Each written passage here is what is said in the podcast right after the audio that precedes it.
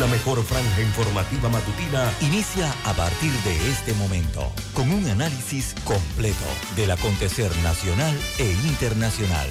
Noticiero Omega Estéreo. Omega Estéreo Noticias.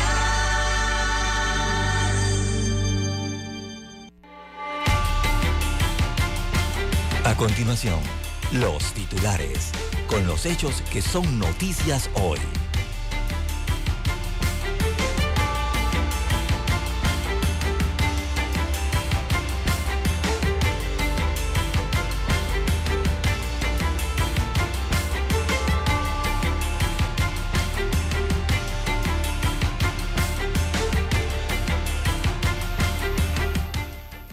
Minera responde con una contrapropuesta al gobierno la prevención de la corrupción en la era de pospandemia. Organizaciones de la sociedad civil rechazan nueva norma que modificó la ley orgánica de la Contraloría. Diputados citan a los ministros de Comercio y de Ambiente para que expliquen negociaciones con Minera Panamá. También tenemos para hoy, señoras y señores, demandan y rechazan nueva ley de Contraloría. Empresarios plantean nuevo rumbo para el año 2023. Niegan entrada a una mujer guna a la lotería por no llevar zapatos. 19 casos, eh, perdón, 2.066 nuevos casos de COVID-19 se registró en Panamá. Cámara de Edilicia denuncia una mala recolección de los desechos en Panamá. Proyectos estancados en la Asamblea podrán aprobarse a tambor batiente. También para hoy, señoras y señores, le robó cuatro mil dólares a un hombre y ahora estará preso. 40 meses de prisión por querer hurtar caja de ahorros de la chorrera. También hubo un accidente, milagrosamente seis sobreviven a semejante colisión. Banda de robacarros trata de imponer su ley en Panamá. Amigos y amigas, estos son solamente titulares. En breve regresaremos con los detalles de estas y otras noticias. Estos fueron nuestros titulares de hoy. En breve regresamos.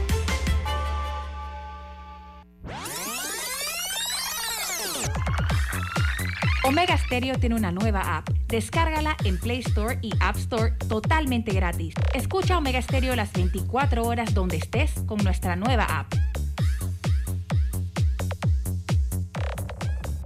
7:30 AM Infoanálisis, con entrevistas y análisis con los personajes que son noticia. La mejor franja informativa matutina está en los 107.3 FM de Omega Estéreo, cadena nacional.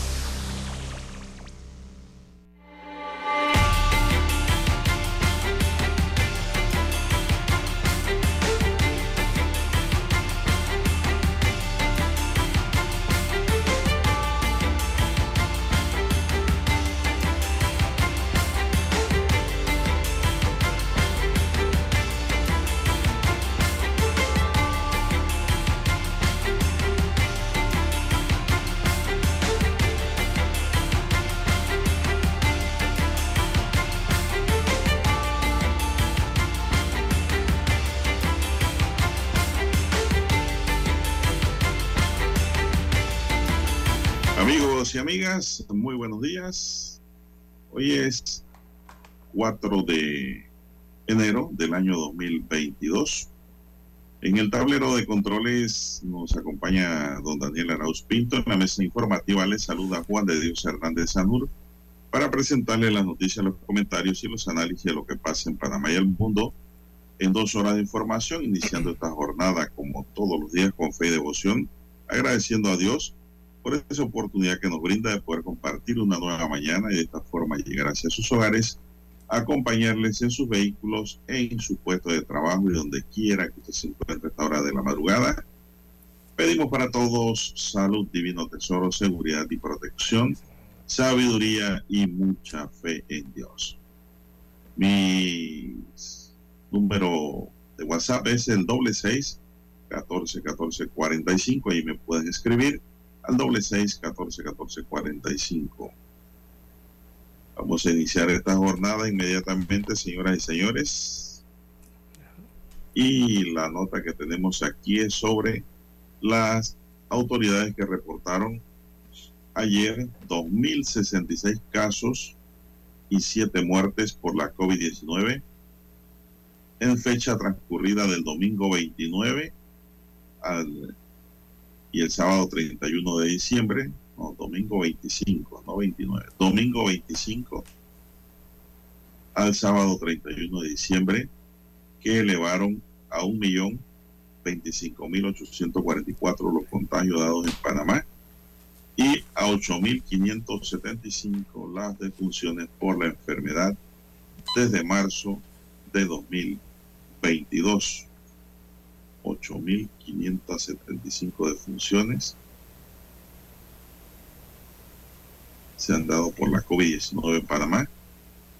El informe epidemiológico semanal difundido por el Ministerio de Salud detalló que hasta el pasado sábado 31 de diciembre habían tres pacientes ingresados en la unidad de cuidados intensivos, 104 en sala y 2.893 contagiados haciendo aislamiento domiciliario. Esto hay que recalcar, son aquellas personas que pues han ido a isoparse por los eh, síntomas que presentan y resultan ser que es COVID.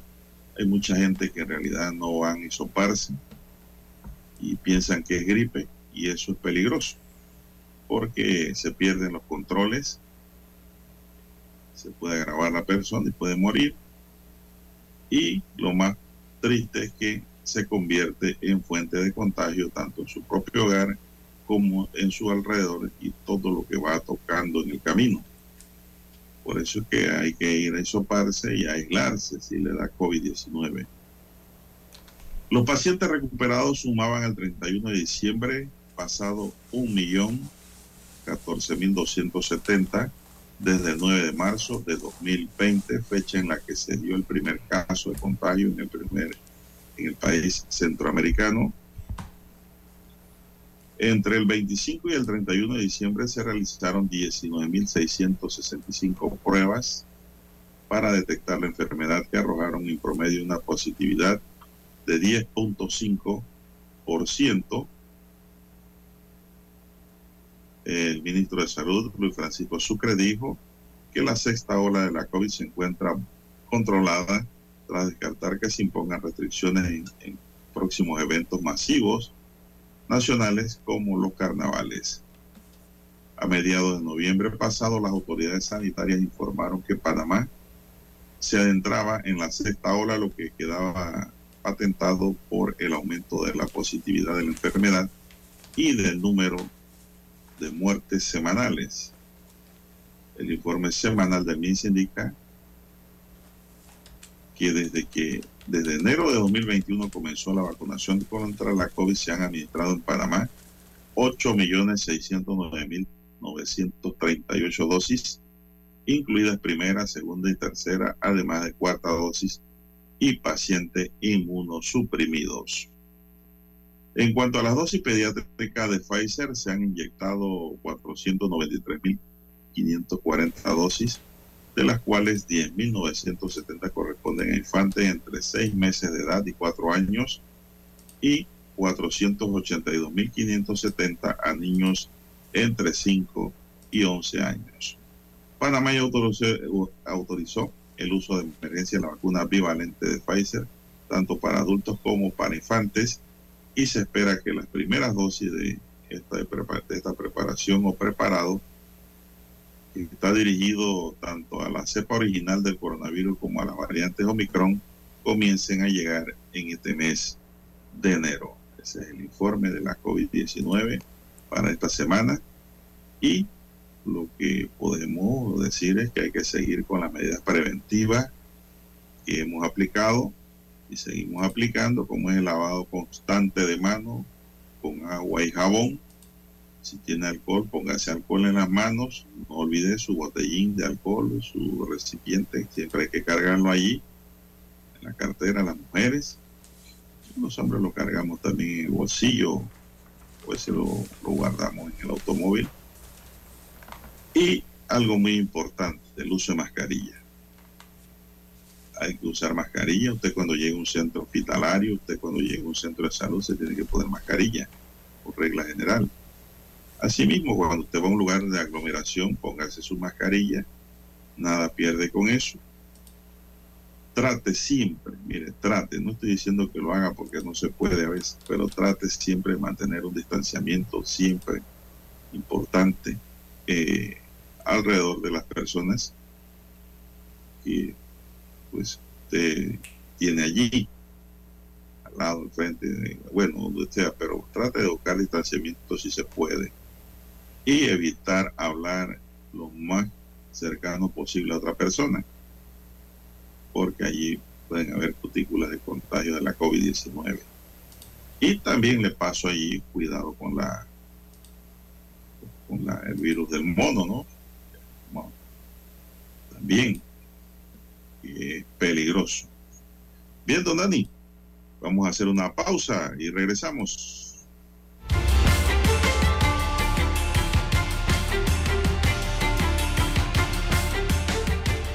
La mejor franja informativa matutina está en los 107.3 FM de Omega Estéreo, 530 AM. Noticiero Omega Estéreo presenta los hechos nacionales e internacionales más relevantes del día. 7:30 AM. Infoanálisis. Con entrevistas y análisis con los personajes que son noticia.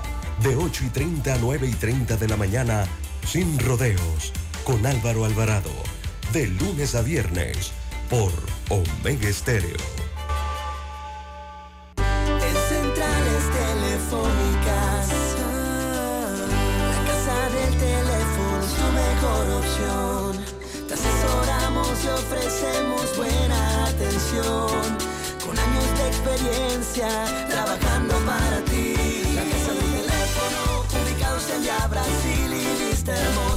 Casa del teléfono, líder de telecomunicaciones. La casa del teléfono, distribuidores de Panasonic. Ven a visitarnos. La casa del teléfono. 229-0465 lsdtcorp.com Distribuidor autorizado Panasonic Para anunciarse en Omega Estéreo, marque el 269-2237. Con mucho gusto le brindaremos una atención profesional y personalizada. Su publicidad en Omega Estéreo. La escucharán de costa a costa y frontera a frontera. Contáctenos 269-2237. Gracias. Omega Stereo tiene una nueva app. Descárgala en Play Store y App Store totalmente gratis. Escucha Omega Stereo las 24 horas donde estés con nuestra aplicación totalmente nueva. Noticiero Omega Estéreo.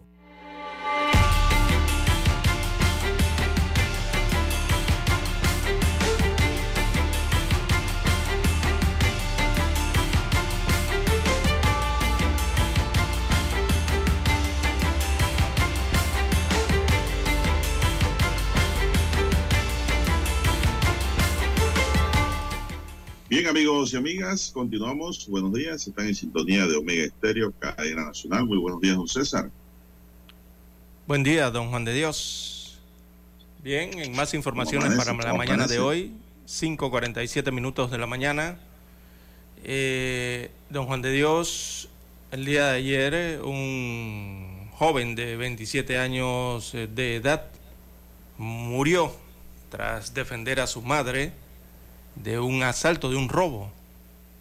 Así que este joven de nombre Juan Adair Angulo Poi, de 27 años de edad, murió de un disparo propinado por un delincuente que ingresó a robar a su residencia ubicada en Nuevo Veranillo, en el distrito de San Miguelito, aquí en la provincia de Panamá. Se conoció que cuatro sujetos, tres con el rostro cubierto y uno descubierto, tocaron la puerta y al abrir la dueña de la casa, estos la arrojaron al piso e ingresaron. Ante la situación, la mujer pidió auxilio a su hijo que se encontraba en una de las recámaras. El joven, al salir, ver la escena y defender a su madre, se abalanzó sobre el delincuente que mantenía el rostro descubierto, pero este le disparó en el rostro.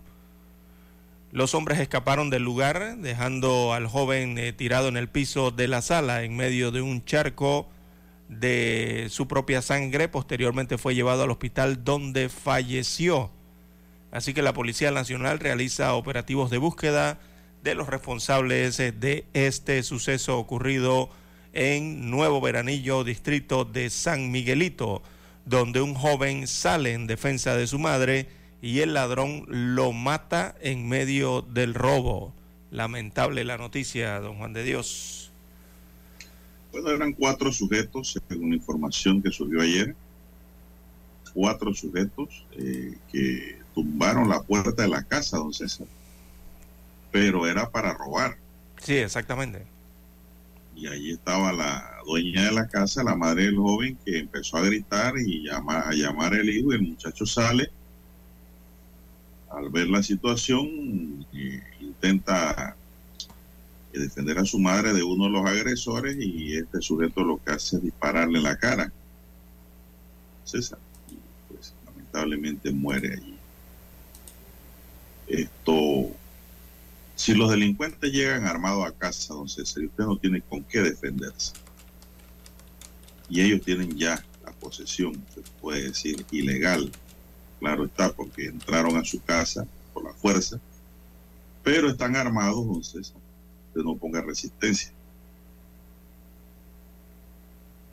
Porque pasa lo que le pasó al joven. Si ya van a robar, bueno, no sé qué se van a robar.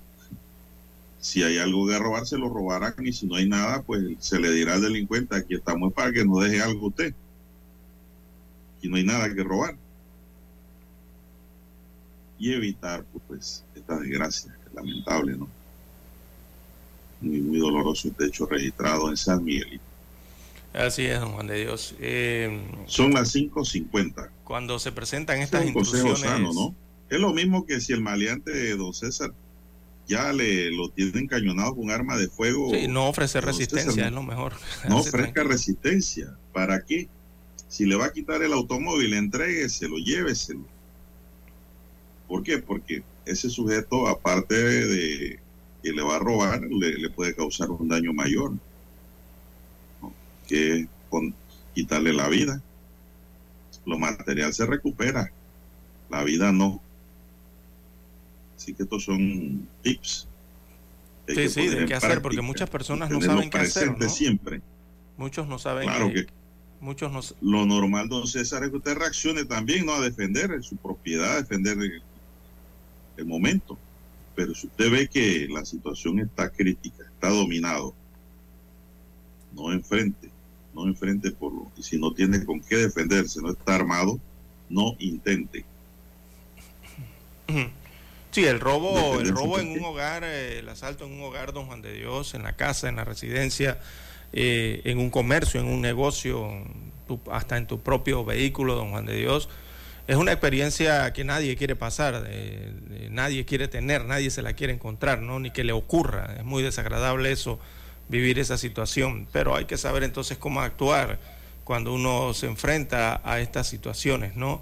Y como usted bien ha señalado, es, eh, no ofrecer resistencia. Digo, lo primero es si, si, si hay oportunidad, antes, si están en la casa y están lejos de donde tú estás, ver cómo se avisan las autoridades o los vecinos, ¿no? Avisar las autoridades eh, si hay alguna instancia y, si es posible, ¿no? Esa es la otra parte.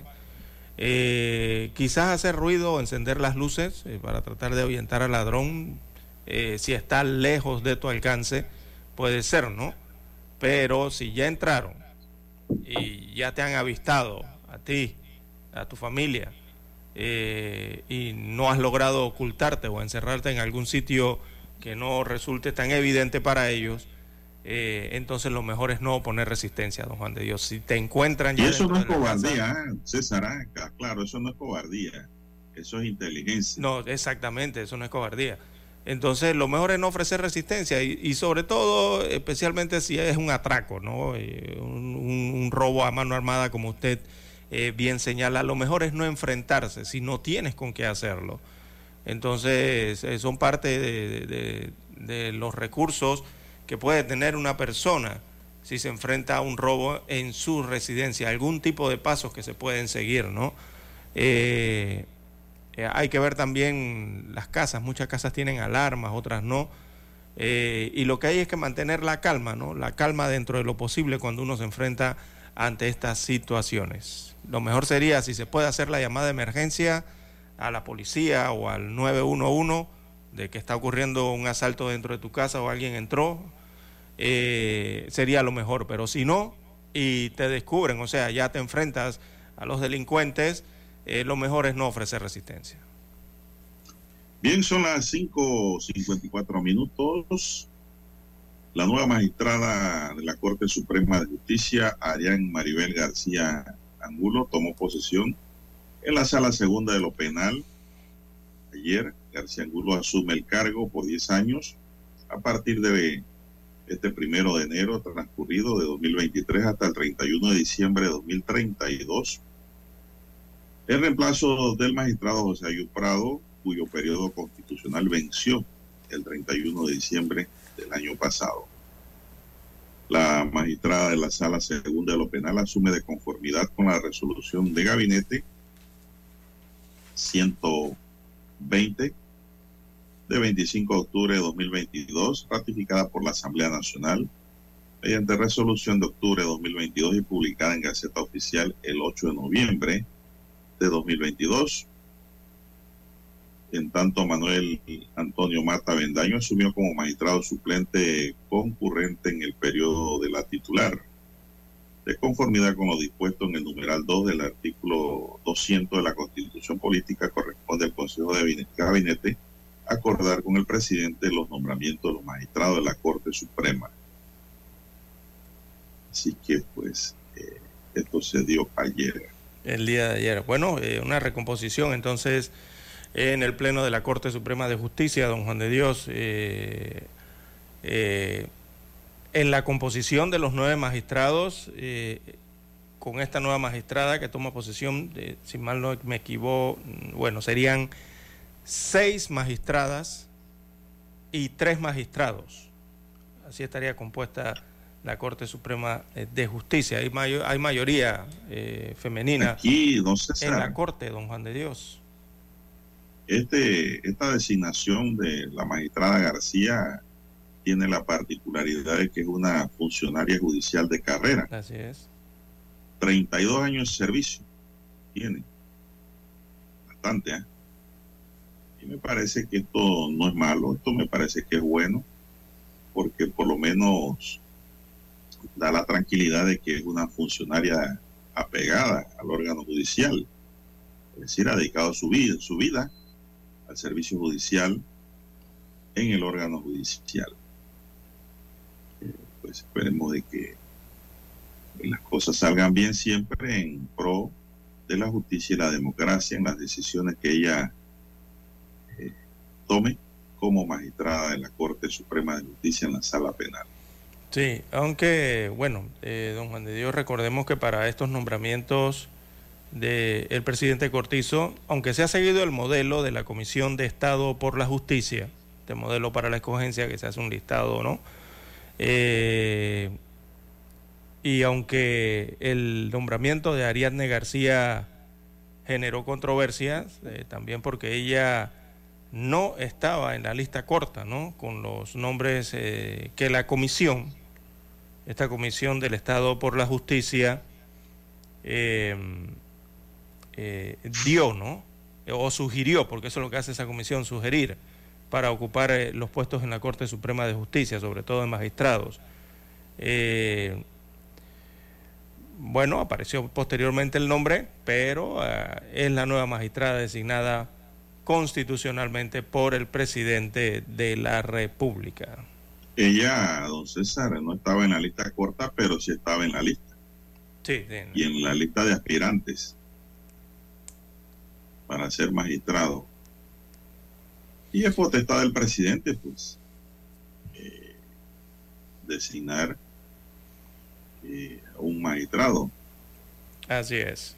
Bueno, reemplaza a José Ayuprado. Eh, el nombre de José Ayuprado es un nombre que ha estado marcado, por ejemplo, su periodo en su gestión eh, por controversias, ha estado marcado incluso por escándalos, ¿no?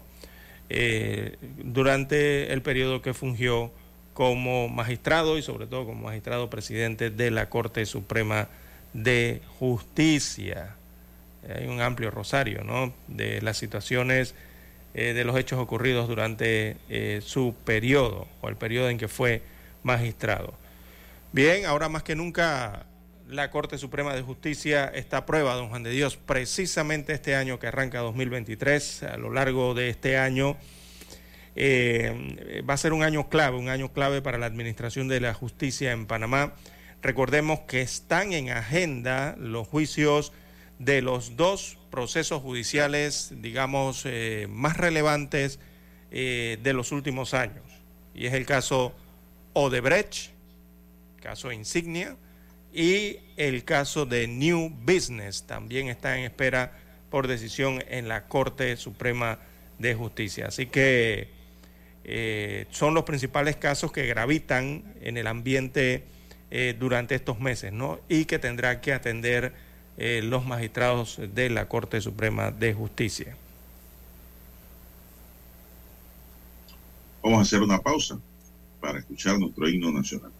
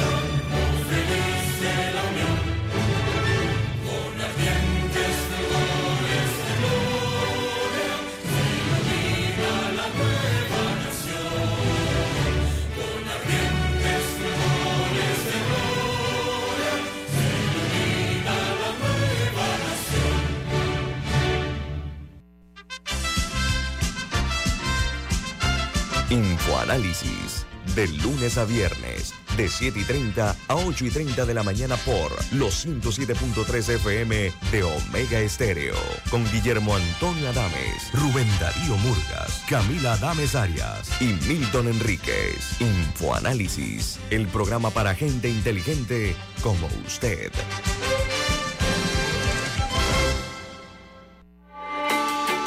Noticiero Omega Estéreo.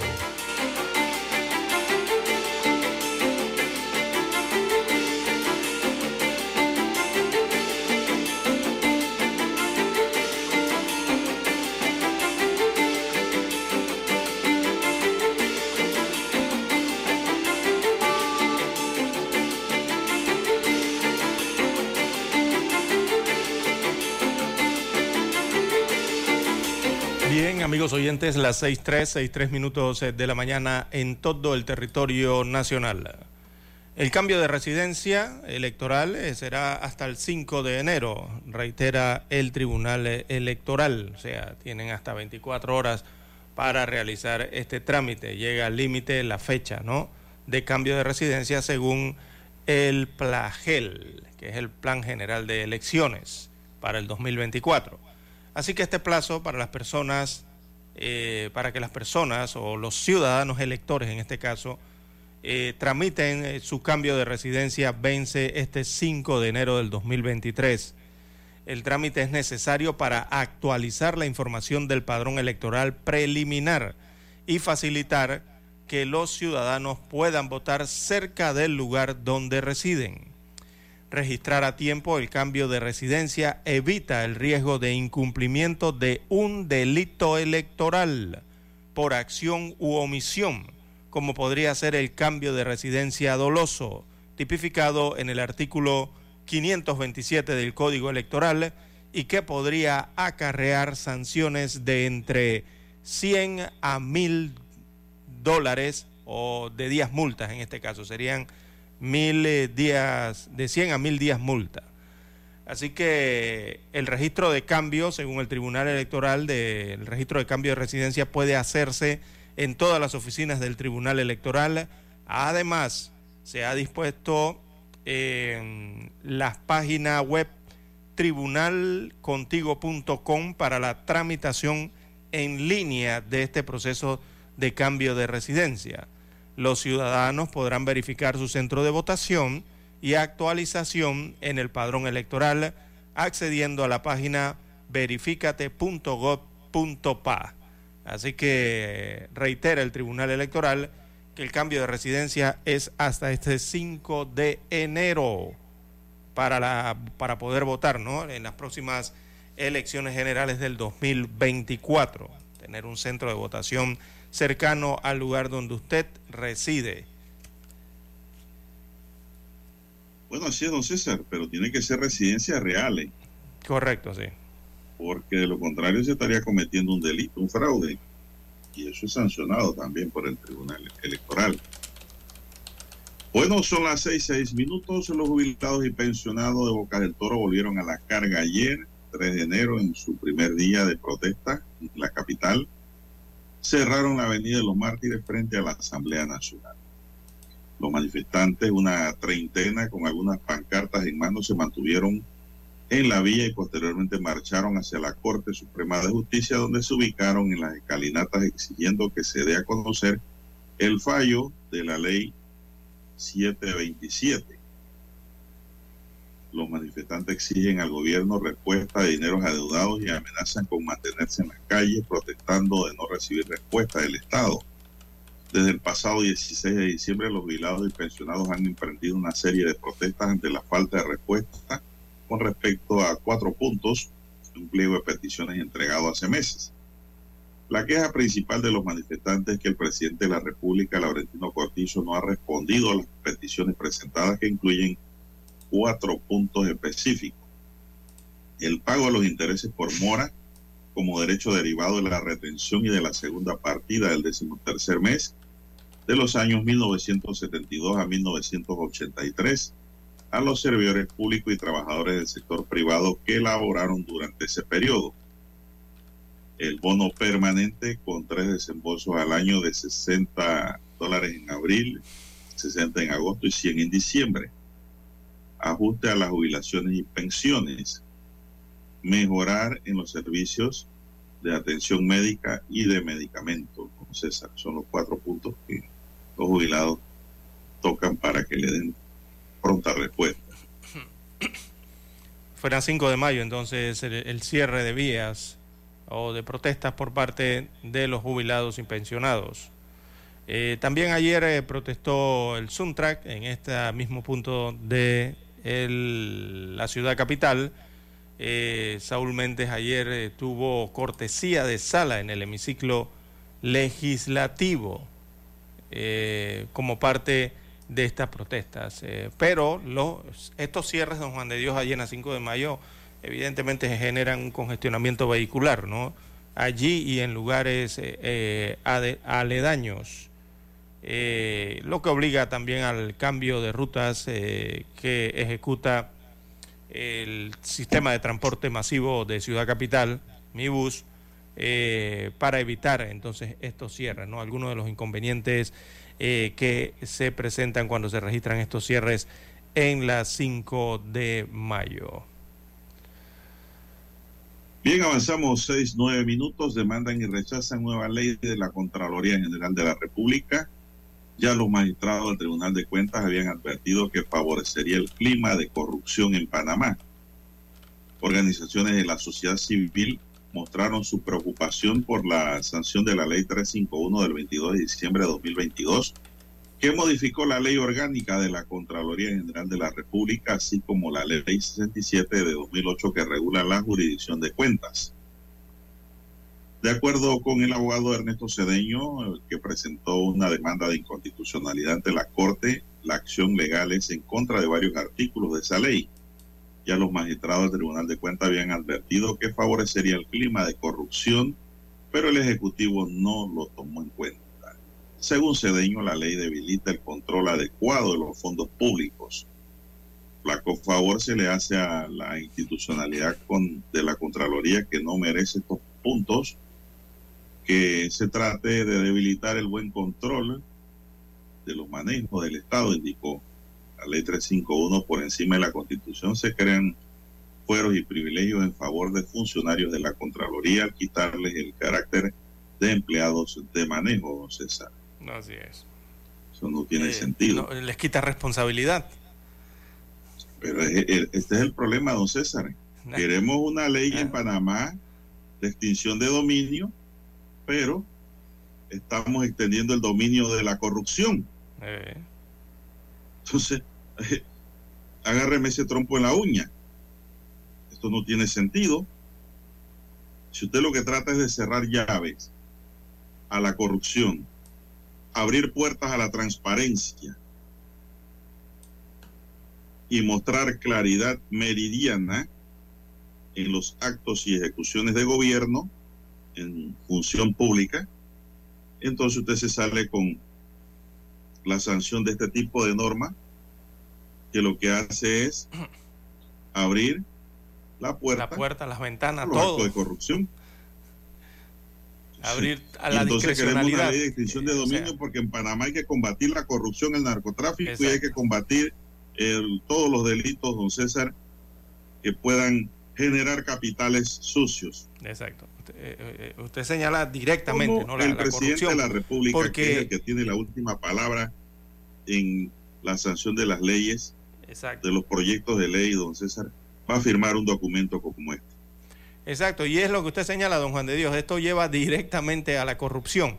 Algunos eh, tratan de tamizar esta situación con decir que estas nuevas leyes o modificaciones generan discrecionalidad en los servidores públicos de mando y jurisdicción.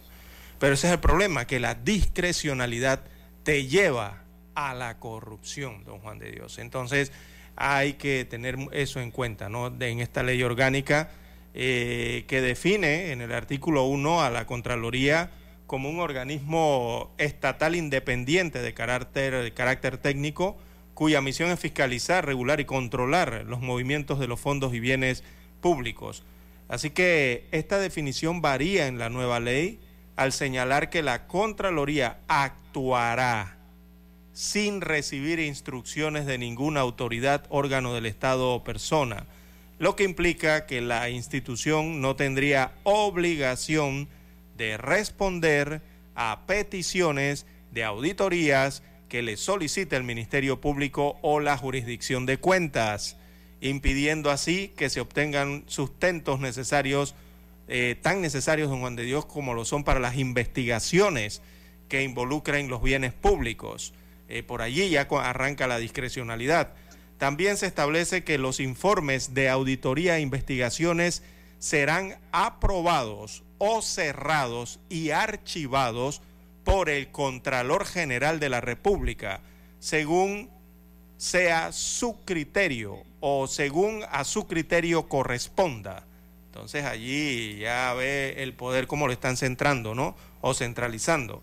Eh, le están otorgando a este funcionario eh, un poder prácticamente único y altamente discrecional, ajeno a los criterios que, legales y los objetivos que en la República se conocen y que son objetivos y criterios que deben guiar eh, estos procesos cuando se dan, ¿no? De auditoría. Además, esta facultad discrecional que tendría el Contralor eh, para los entendidos menoscaba la propia independencia de los auditores de la institución. Eh, parte de lo que contiene entonces los nuevos artículos y las modificaciones de esta ley de las reformas a la ley orgánica de la Contraloría General de la República. También en lugar del concepto de partidas adecuadas que establece perdón, la ley orgánica, ahora esta fue derogada, ¿no? La nueva ley impone que el, que el MEF o el Ministerio de Economía y Finanzas eh, impone a esa institución del MEF la obligación de asignar partidas presupuestarias que no sean inferiores al presupuesto aprobado del año anterior, lo que supone una camisa de fuerza para la dirección de presupuestos del Ministerio de Economía y Finanzas. También está el principio de legalidad para el ejercicio de las funciones del control previo y posterior que realiza la Contraloría. Así que la nueva ley añade de los conceptos, perdón, de sana crítica y buena fe, dos principios que son ajenos a los procesos de fiscalización, que deben determinar la corrección o no del uso de los fondos públicos. Así que estos dos elementos además añaden, señalan expertos, criterios de discrecionalidad que pueden abrir la puerta a la corrupción y a la impunidad. Eh, es que esas son las dos palabritas, ¿no? El problema es la discrecionalidad que puede llevar a la impunidad y a la corrupción. Así que todo está en manos del presidente constitucional si sanciona o veta estas modificaciones al régimen orgánico de la Contraloría. Perdón. ya eso fue aprobado. Fue aprobado, sí, a final de año, tiene razón. Y ya, que vetar. Lo vetó, lo debió vetar. No lo hizo. Al contrario, lo firmó. Por eso es la demanda del abogado Ernesto Cedeño, presentada ante la Corte por inconstitucionalidad, ¿no? Y la verdad es que esto, don César, le crea un superpoder al Contralor. Así es. Porque la discrecionalidad es lo que le da a él la facultad de poder abrir y cerrar investigaciones.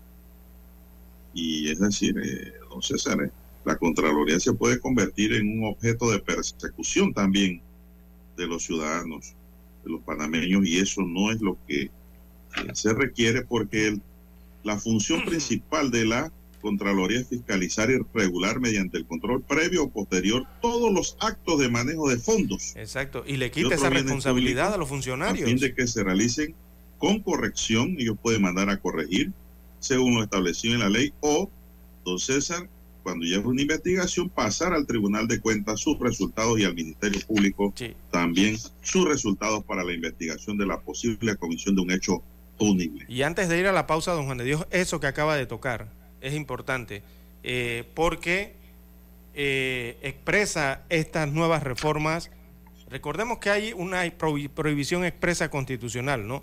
Pero se crean entonces los fueros y privilegios en favor de los funcionarios de la Contraloría al, al darle lo que usted acaba de señalar, más bien al quitarles lo que usted acaba de señalar, porque les quitan el carácter de empleado de manejo, aunque reciban, aunque recauden dinero, aunque manejen dinero público o fondos o bienes del Estado.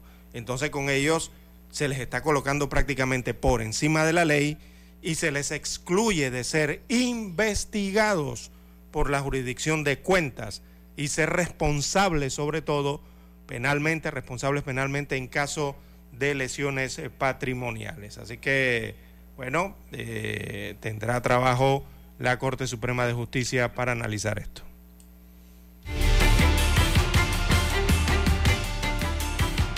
La mejor franja informativa matutina está en los 107.3 FM de Omega Estéreo, 530 AM. Noticiero Omega Estéreo presenta los hechos nacionales e internacionales más relevantes del día. 7:30 AM. Infoanálisis. Con entrevistas y análisis con los personajes que son noticia. De 8 y 30 a 9 y 30 de la mañana. Sin rodeos. Con Álvaro Alvarado. De lunes a viernes. Por Omega Estéreo.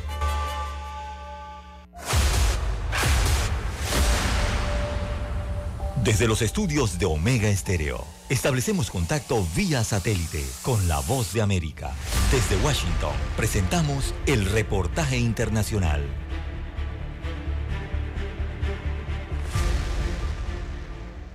Esta semana el presidente Joe Biden conmemorará el segundo aniversario del ataque al Capitolio del 6 de enero de 2021 con una ceremonia en la Casa Blanca en la que recordarán el violento asalto que resultó con la muerte de cinco personas y causó cuantiosos desperfectos en la sede de la democracia estadounidense.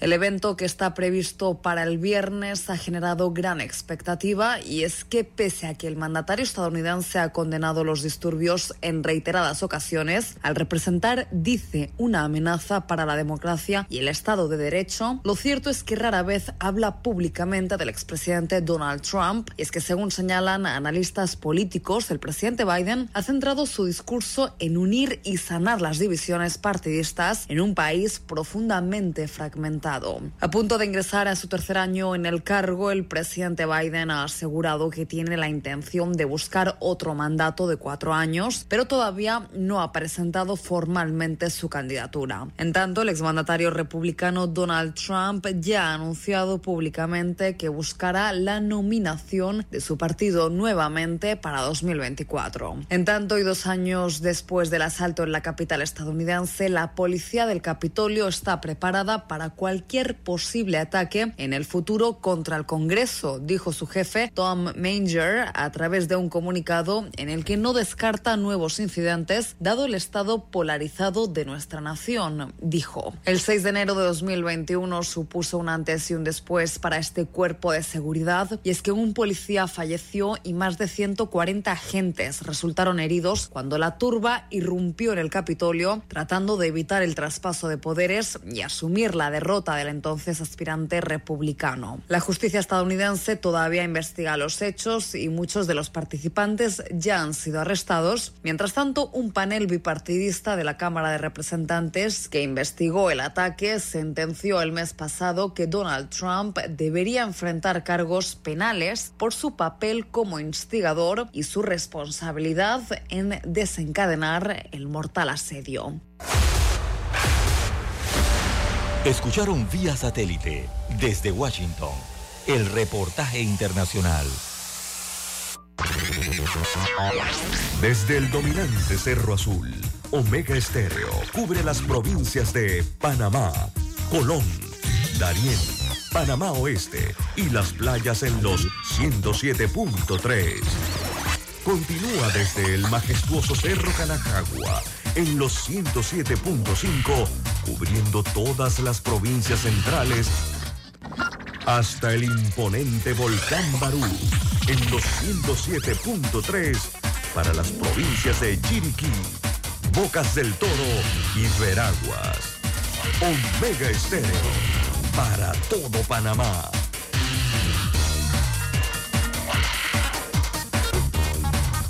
Omega Estéreo, cadena nacional. Noticiero Omega Estéreo.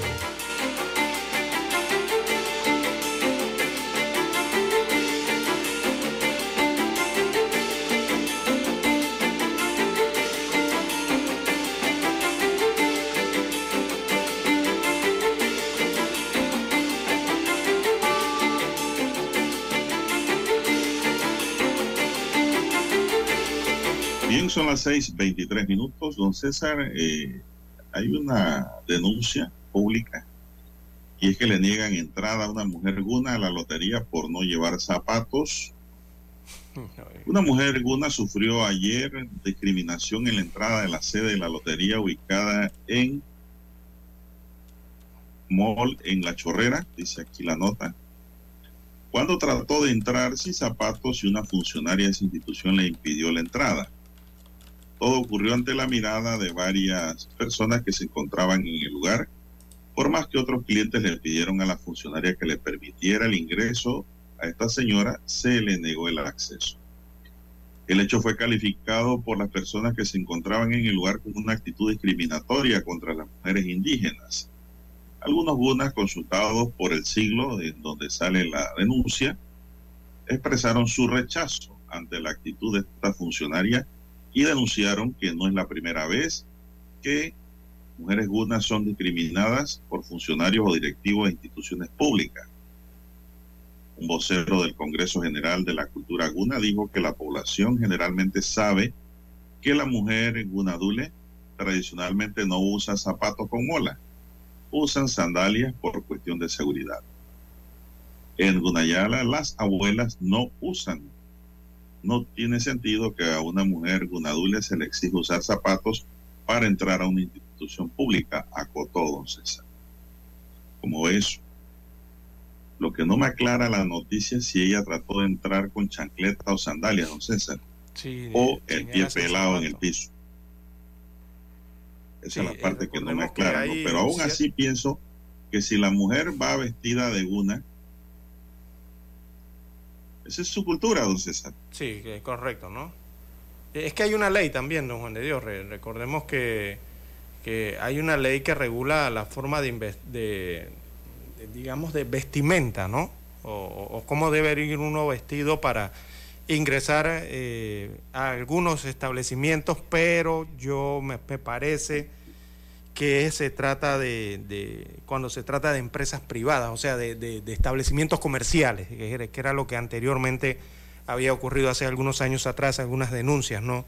Que por ahí vi que procesó, la, llegaron hasta la Defensoría del Pueblo. Eh, pero me parece que era para el tema de los establecimientos comerciales. En las instituciones no estoy muy seguro si la ley abarca hasta allá.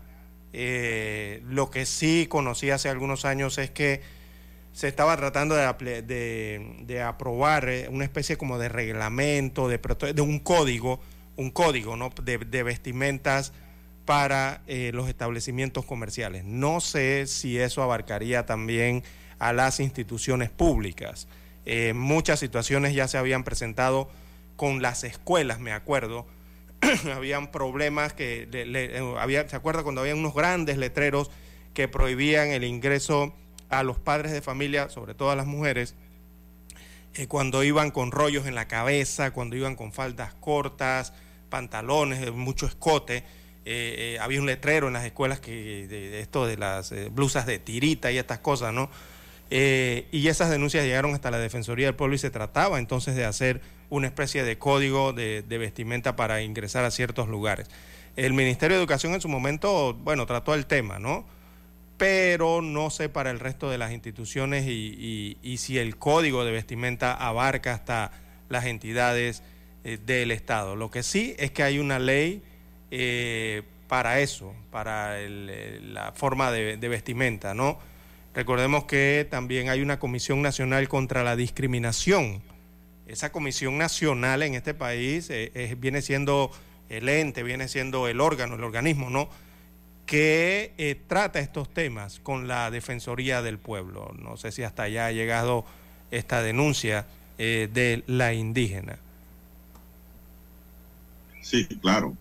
Eh, hay que ver ¿no? las condiciones en que se dio el tema, pero eh, don César, a mí me parece de que esas normas, cada institución tiene su reglamento, don César, sobre todo los bancos, qué sé yo. Sí, lo que hay que cuidar es que no sea discriminatorio, ¿no? Sí, que no sea discriminatorio y que pues eh, mantenga un orden, ¿no? exacto. Y ese orden puede tener la excepción. Eso es lo que hay que ver aquí, de lo que ocurrió con esta mujer Guna.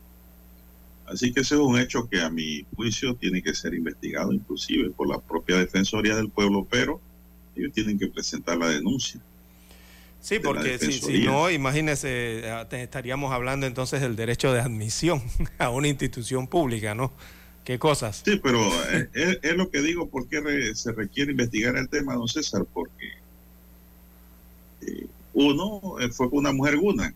O sea, que no fue una mujer común y corriente de nuestra sociedad, ¿no? Es una mujer específica de una cultura especial, que tiene sus costumbres, sus tradiciones y que son panameños, ¿no? Que le pudiera en un momento determinado crear una excepción para eh, poder entrar a un lugar público sin exigencias que se le exigen al resto de la población, ¿no?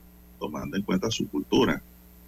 Otros a lo mejor dirán, no, pero que si es una institución pública, no importa la cultura, tienen que acogerse a lo que dicen las normas. Bueno, ya ahí es donde digo, debe investigarse y buscarse una solución al tema, porque el tema no es polemizar, don César. El que polemiza nunca realmente llega a un final se mantiene la polémica permanente, sino hay que encontrarle una salida, una solución al problema. Sí, porque esto va a llevar a eso. Recordemos que hay el tema de... Hay muchos observatorios aquí, digámoslo así, del tema de la violencia de género que quizás... Pero las cosas se tienen que definir, César. Y muchos grupos, ¿no? Eso quizás, esto pueda quizás generar lo que usted está señalando, don Juan de Dios. Lo que hay es que encontrar una salida al tema porque el seguridad o la seguridad que está en la puerta va, a aplicar la norma.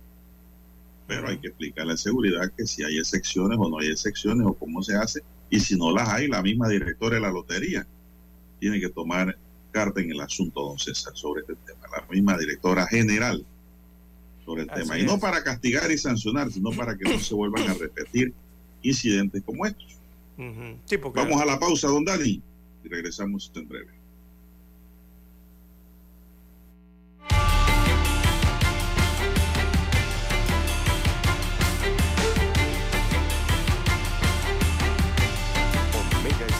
Cadena nacional. Para anunciarse en Omega Estéreo, marque el 269-2237. Con mucho gusto le brindaremos una atención profesional y personalizada. Su publicidad en Omega Estéreo. La escucharán de costa a costa y frontera a frontera. Contáctenos 269-2237. Gracias. 7:30 AM. Infoanálisis, con entrevistas y análisis con los personajes que son noticia. La mejor franja informativa matutina está en los 107.3 FM de Omega Estéreo, cadena nacional.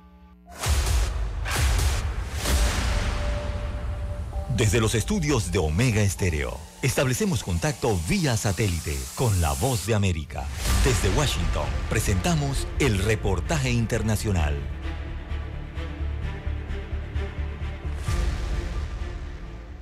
Bolivia recibió el año con un escenario político y social convulsionado en el departamento de Santa Cruz, donde suman las protestas que exigen la liberación del gobernador Fernando Camacho, enviado a la cárcel bajo detención preventiva acusado de terrorismo, conspiración y sedición por los hechos ocurridos en 2019. La esposa del líder opositor, quien participó en una masiva movilización de mujeres, expresó su preocupación por el estado de salud de su esposo. El estado de salud sigue siendo delicado. Este gobierno está pasando por encima del voto de todos los cruceños y eso nosotros no lo podemos permitir. En esta misma línea, su abogado Carlos Ledesma pidió que el gobernador sea tratado fuera de la cárcel porque padece una enfermedad crónica y en las últimas horas sufrió una parálisis de músculos. Es un ambiente que no reúne las condiciones óptimas. Lo que corresponde es que se lo traslade a una clínica clínica o a un hospital. Por otro lado, el gobierno boliviano, a través del viceministro de Comercio Exterior, Benjamín Blanco, denunció injerencia luego de que se conociera la visita al país de parlamentarios internacionales para verificar la situación de Camacho. Es un claro acto de intromisión que es inaceptable para nuestro país. Haremos el reclamo formal tanto al gobierno chileno como al gobierno de España. En una carta escrita desde su encarcelamiento, el gobernador Camacho dijo textualmente, ya sea por mi enfermedad o cualquier otro motivo que cause mi muerte, este tendrá nombre y apellido, Luis Arce Catacora. En tanto, seguidores del líder opositor y representantes del Comité Cívico de Santa Cruz anunciaron que permanecerán en vigilia, bloqueo de carreteras y otras medidas como muestra de su respaldo a la autoridad encarcelada.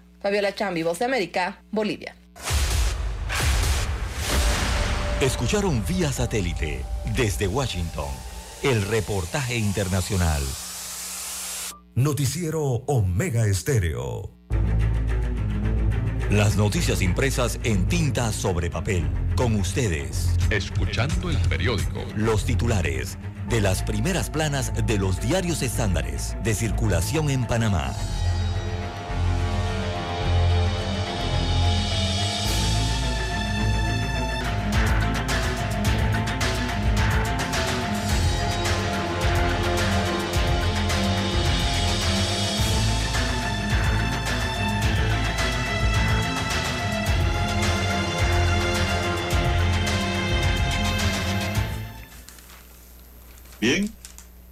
Vamos con los titulares de la estrella de Panamá para hoy.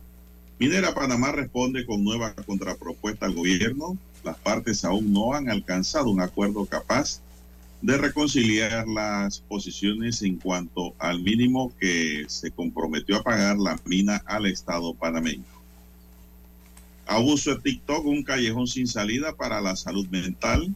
Con las redes sociales existe la necesidad de exponer aspectos de nuestra vida que a veces es mejor mantenerlas privadas, dice médica psiquiatra Claudette Pajares, nueva magistrada de la Corte Suprema, asume el cargo, Arián Maribel García Angulo, magistrada de la Sala Segunda de lo Penal de la Corte Suprema y sus respectivos suplentes tomaron posesión de los cargos este martes ante el presidente de la República, Laurentino Cortizo.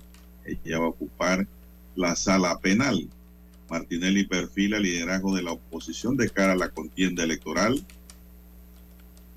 Una caravana multitudinaria se despide por última vez del rey del fútbol, Pelé. Unos 16 mil incendios de masa vegetal en 2022. Y también la estrella de Panamá para hoy nos dice dudas sobre la inversión del 7% del Producto Interno Bruto en educación. El sociólogo y docente universitario José Cambra se refirió a una de las promesas hechas por el gobierno tras las protestas de julio pasado. Dijeron que iban a darle 1.221 millones de dólares al Ministerio de Educación y solo le dieron 350 millones de dólares. Nosotros sabemos perfectamente que están ahorrando la plata para gastarla en campaña electoral, advirtió el profesor Cámara. Amigos y amigas, estos son los titulares para hoy del diario La Estrella de Panamá y de inmediato pasamos a los titulares del diario La Prensa. Bien, amigos oyentes, el diario La Prensa titula para este miércoles. Veamos rápidamente. El diario La Prensa titula para hoy miércoles 4 de enero del año 2023. Urgen acciones ante inminente quiebra en subsistema de pensiones. Esto refiriéndose al tema de la Caja del Seguro Social y sus fondos. Así que gremios empresariales, agrupaciones ciudadanas y especialistas en riesgos y financistas advierten de la urgencia que tiene el país para tomar decisiones en el sistema de pensiones y reactivar el diálogo por la caja del Seguro Social ante el fin de las reservas del subsistema de beneficio definido en el año 2024. Así que el tiempo para actuar es ahora, ya que el subsistema exclusivamente de beneficio definido está a punto de quedarse sin reservas y no podrá hacerle frente al pago de las pensiones de los actuales eh, jubilados. la crisis eh, socioeconómica a la que llevaría esto sería nunca antes vista por lo que exigimos al gobierno central convocar a los que estuvimos participando de las sesiones originales a la reanudación del diálogo, según indicó un comunicado del movimiento Panamá Joven. También para hoy, Administración de Justicia, una corte con el sello de Cortizo, con la entrada de Ariadne García a la Corte Suprema de Justicia. El presidente constitucional, Laurentino Cortizo Cohen, concretó su sexto nombramiento en ese tribunal. El 2023 será un año clave para la justicia. Ahora hay seis damas y tres eh, varones o caballeros allí en la Corte Suprema de Justicia para formar los nueve del Pleno de la Corte. También para hoy, ocho interesados en trabajos del puente Centenario. Oiga, Dios mío, ojalá que arreglen ese puente. Ayer casi me quedo sin tren delantero en la noche cuando iba atravesando ese puente Centenario. Hay un bache en las juntas del puente al inicio, cuando uno va hacia el interior de la República, desde capital hacia el interior, casi por el carril central. Dios mío, casi me quedo sin ruedas anoche. Bueno, destaca la información de la prensa que el contrato de mantenimiento que está en proceso de licitación ha generado el interés de ocho compañías. Además de las labores de rehabilitación, el contratista tendrá que realizar un informe del estado actual de la infraestructura, así como redactar un manual para su mantenimiento regular. Bueno, este puente ya tiene 17 años de funcionamiento y la verdad es que yo no he visto que le hayan hecho un mantenimiento integral a esta estructura desde que entró en funcionamiento hace más de 15 años. Bien, abregó con otro proceso en cambio democrático por su alianza con RM. Este es un tema de política. En la sección del diario La Prensa dice que la anunciada alianza de la diputada Yanibel Abregó con el partido Realizando Metas RM por sus siglas que preside Ricardo Martinelli Berrocal le sumó otro proceso de expulsión en cambio democrático. La demanda contra Abrego fue presentada por el abogado Rafael Ponce, luego de que la política eh, dijera que apoyará la candidatura de Martinelli Berrocal a la presidencia de la República para las elecciones del año 2024. También la prensa titula hoy Estatus de los proyectos de salud pendientes. La construcción del nuevo hospital del niño doctor José Renán Esquivel tiene un 13% de avance. En octubre del 2022 era del 10.11%, mientras hay otros proyectos como el nuevo Instituto Oncológico Nacional, cuya licitación no ha logrado concretarse. También cada día 10 menores de edad eh, sufren maltrato, tema de violencia, dice que los casos de maltrato a niños, niñas y adolescentes se incrementaron entre el 2021 y 2022 en un 15%. Esto según estadísticas del Ministerio Público. También hoy en la sección de panorama de la prensa, diputados citan a los ministros de Ambiente y del MISI, al hemiciclo legislativo. También en la sección Vivir Más, Bad Bunny lanza el celular de una fan al mar. También en los deportes, miles de personas dan el último adiós a Pelé. En la sección de panorama, el Partido Revolucionario Democrático frena a las figuras de la libre postulación. Bien, son los títulos que aparecen hoy en portada del diario La Prensa. Con ella concluimos la lectura de los principales titulares de los diarios estándares de circulación nacional. Hasta aquí. Escuchando el periódico. Las noticias de primera plana, impresas en tinta sobre papel.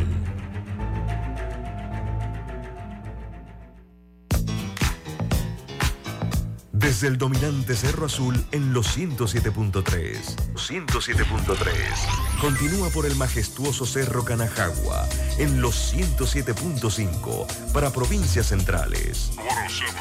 Hasta el imponente Volcán Barú en los 107.3. Transmite Omega Estéreo, cadena nacional simultánea. Noticiero Omega Estéreo. Desde los estudios de Omega Estéreo, establecemos contacto vía satélite con la voz de América. Desde Washington, presentamos el reportaje internacional.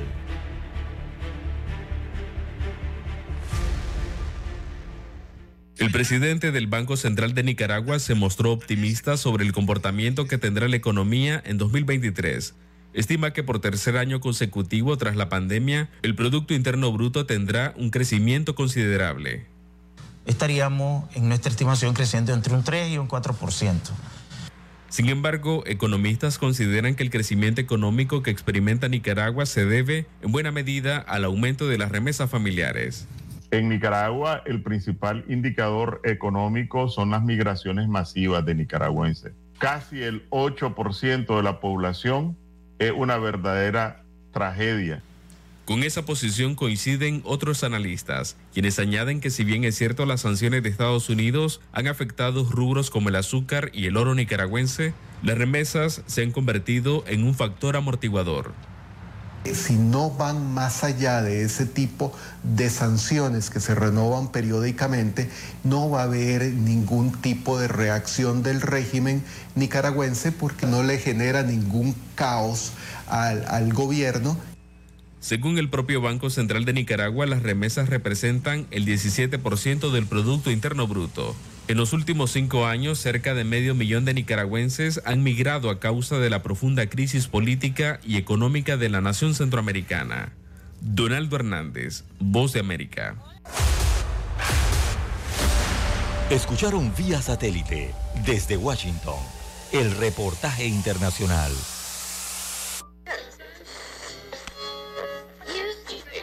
Cuando nadie creía en el FM estéreo. Esta es la nueva generación en radio. Esta es la generación Omega. Construimos el camino que seguirían las demás. Omega Estéreo. 41 años de profesionalismo, evolución e innovación. Problemas de tierra reclamos por accidentes, despidos injustificados, reclamos de herencias, sucesiones, daños y perjuicios. Todo problema legal civil, penal y laboral, consulte al 6614-1445. Licenciado Juan de Dios Hernández le atiende. 6614-1445. Con atención en Panamá, Panamá Este, Panamá Oeste, Colón, Coclé, Santiago, Herrera y Los Santos. Anote y consulte 6614-1445. Es momento de adentrarnos al mar de la información. Este es el resultado de nuestra navegación por las noticias internacionales más importantes en este momento.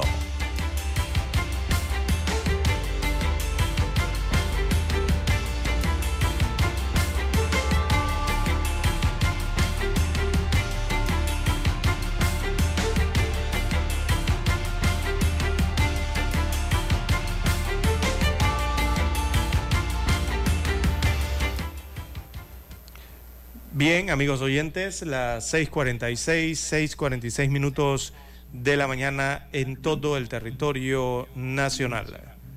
Bueno, un recorrido breve, don César, por el mundo. ¿Qué nos dice? Bien, don Juan de Dios, eh, a nivel internacional, eh, cientos de personas eh, participaron eh, en la Marcha por la Paz contra la violencia en Perú.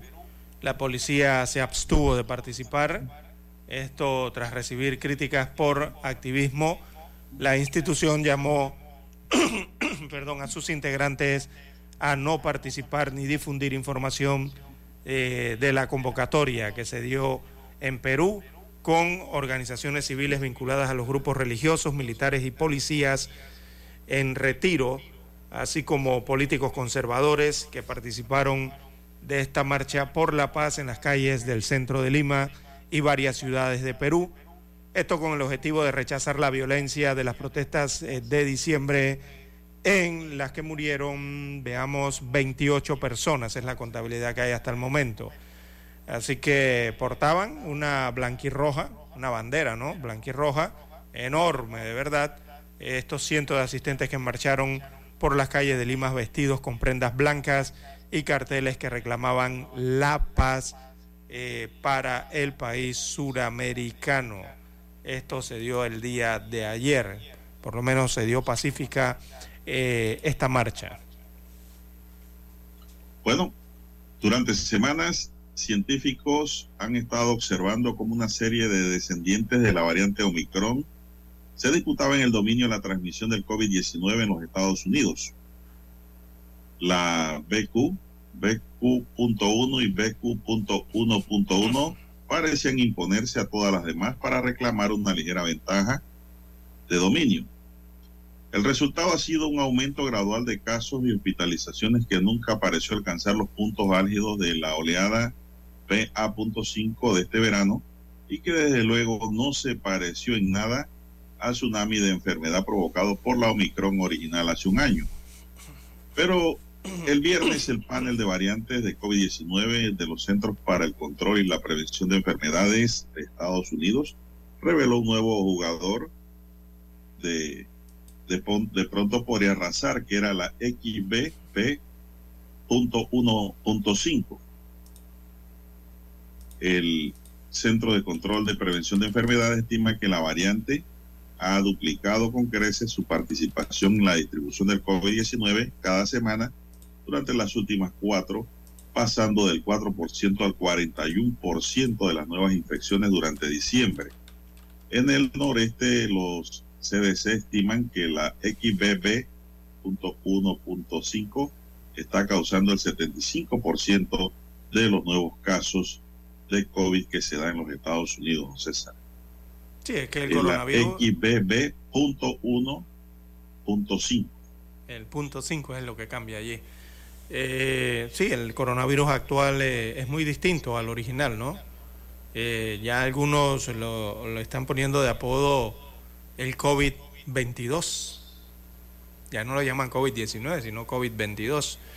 Aunque eh, la nomenclatura o, el código que tiene por parte de la OMS es COVID-19. Ese es el oficial, el original. Eh, porque, bueno, eh, las tendencias en la pandemia se han roto, ¿no? Realmente. Eh, ya así lo consideran muchos expertos en sanidad a nivel internacional. Bien, don Juan de Dios, en más informaciones eh, para la mañana de hoy, el Vaticano detalla cómo será el funeral de Benedicto XVI, eh, una ceremonia papal, pero que se hará con algunas adaptaciones. Eh, el Papa emérito, fallecido el pasado 31 de diciembre del 2022, tenía 95 años de edad, y precisamente tendrá este jueves 5 un funeral en la plaza de San Pedro muy similar al tradicional propio de los papas, pero con algunas adaptaciones y cambios al ser eh, un pontífice no reinante. O sea, se, refieren a que es un papa eh, que no está en funciones o sin funciones. Eh, la liturgia, grosso modo, calca el modelo de exequias de un sumo pontífice. La base es esa, con algunos elementos particulares que dan originalidad al rito y otros que faltan por ser eh, propios del pontífice reinante, según explicaba eh, Mateo Bruni, el vocero de la Santa Sede, hace algunas horas. Y eh, don Juan de Dios, mire usted, para hasta dos horas tienen que esperar en las largas filas eh, que se generan en la capilla ardiente de Benedicto XVI. Eh, es lo que son las largas filas que se han formado eh, por estos días para darle entonces los respetos al Papa fallecido, quien fue despedido ya en la víspera, ya se habla de más de 75 mil personas en la Basílica de San Pedro pero las personas, o los fieles en este caso, tienen que hacer hasta dos horas de cola para entrar a la basílica y rendir homenaje a Joseph Ratzinger, cuyo cuerpo yace eh, en eh, esto es un catafalco cubierto por una tela dorada, según se observa en el video, rodeado por dos guardias suizos. Eh, están vestidos de gala frente a lo que es la parte interna, ¿no? O al altar mayor de esta basílica de San Pedro. Así que continúan los actos religiosos en cuanto al funeral del Papa Benedicto XVI. Bueno, César, el Ministerio de Defensa ruso dice que el uso de celulares por parte de los soldados fue la causa principal de un ataque mortal. El uso masivo de teléfonos celulares en fin de año por parte del personal militar fue la causa principal del ataque que mató a decenas de soldados rusos en el este de Ucrania. En Año Nuevo dijo el miércoles el Ministerio de Defensa ruso. El ministerio dijo que el uso de esos teléfonos celulares por parte de personal militar condujo a la detección del lugar del aparente ataque ucraniano. Un comité está trabajando actualmente para investigar las circunstancias de este incidente, pero ya está claro que la causa principal fue la inclusión y el uso masivo contrario a lo que se había establecido como prohibición de uso de teléfonos celulares por parte de los militares dentro del alcance de los sistemas de armas del enemigo, dijo el comunicado. Este factor permitió a los ucranianos rastrear y determinar las coordenadas de las ubicaciones de los soldados rusos para su ataque con misiles. En el ataque de Makinklav Donetsk, se utilizaron cuatro cohetes de lanzadores HIMARS de fabricación estadounidense que mataron a un total de 89 militares según el ministerio. El ejército ucraniano ha afirmado que no son 89, sino 400 soldados que murieron en ese ataque. CNN no pudo verificar de forma independiente ninguna de las dos cifras, don César. Pero hubo un ataque y muchos muertos. Eso sí es cierto. Pero fueron las señales del celular que le dieron la oportunidad a los ucranianos a ubicar a los rusos. Rusos, con la llegada del año nuevo, se estaban comunicando con sus familiares, don César, por celulares. Y eso fue un craso error, porque le permitió a los equipos enemigos poderlos ubicar. Son las 6.55 minutos. Bien, don Juan de Dios, 655. División en el Partido Republicano de los Estados Unidos eh, de América. Ayer no lograron conseguir el elegir al presidente de la Cámara Baja. Y esto no lo lograron, don Juan de Dios, amigos oyentes, pese a que el Partido Republicano es mayoría. Y aún así no lograron los votos para elegir eh, al presidente Ole Spooker, ¿no? Eh, a su vocero allí en la Cámara Baja. Esto es algo mm, realmente histórico. Yo, esto hace más de 100 años que no se presenta una situación como esta y el republicano Kevin McCarthy no logró ser elegido presidente de la Cámara Baja eh, de Representantes de los Estados Unidos en la primera votación celebrada este martes durante el arranque de la sesión o del Congreso número 118 por la oposición de varios miembros de su propio partido. Es que no logró conseguir los votos. Él necesitaba 218 votos para ser electo eh, y solo consiguió 203 y no fue elegido a la primera. Ahí es donde está el detalle. Es algo que no ocurría desde hace un siglo. No ocurría algo así, que un partido tuviese mayoría y no lograse eh, elegir a uno de sus representantes para dirigir el, hemiciclo allí, ¿no? Por lo que, bueno, tendrán que celebrarse eh, votaciones sucesivas, se espera que el día de hoy se haga esto, hasta que el candidato cuente con la citada mayoría eh, necesaria. Eh, ayer nueve congresistas no votaron por él o por ninguno de ellos y también faltó el voto de un legislador demócrata de, de, de nombre Donald McKenchin, eh, fallecido en noviembre reciente.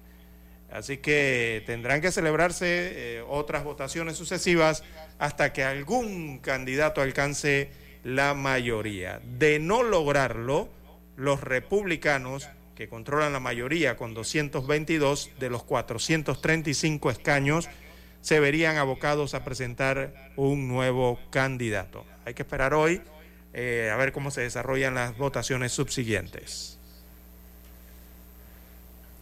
Bueno, César, sin un paquete de reglas de la Cámara aprobado al final de las operaciones del 13 de enero, las comisiones no podrán pagar, dice el personal, según una carta enviada la semana pasada por la Comisión a cargo de Asuntos Administrativos que fue reportada por políticos y obtenida por CNN. Es decir, hay una paralización, don César, administrativa.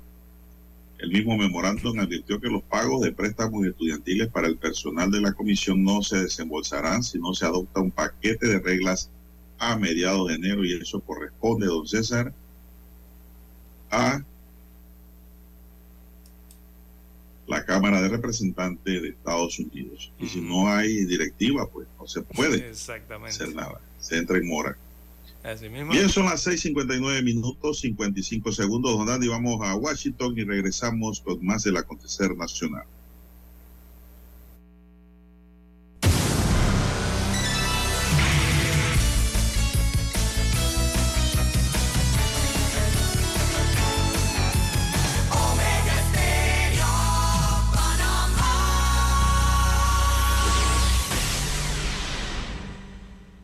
Satélite indica que es momento de nuestra conexión. Desde Washington, vía satélite. Y para Omega Estéreo de Panamá, buenos días, América. Buenos días, América. Vía satélite. Desde Washington.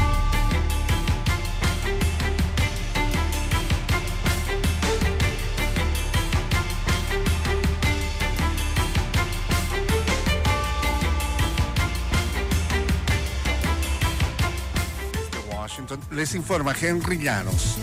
A partir de esta semana queda prohibido fumar cigarrillos con filtro en las playas de Miami Beach, una ordenanza que busca proteger el medio ambiente. Nos informa José Pernalete.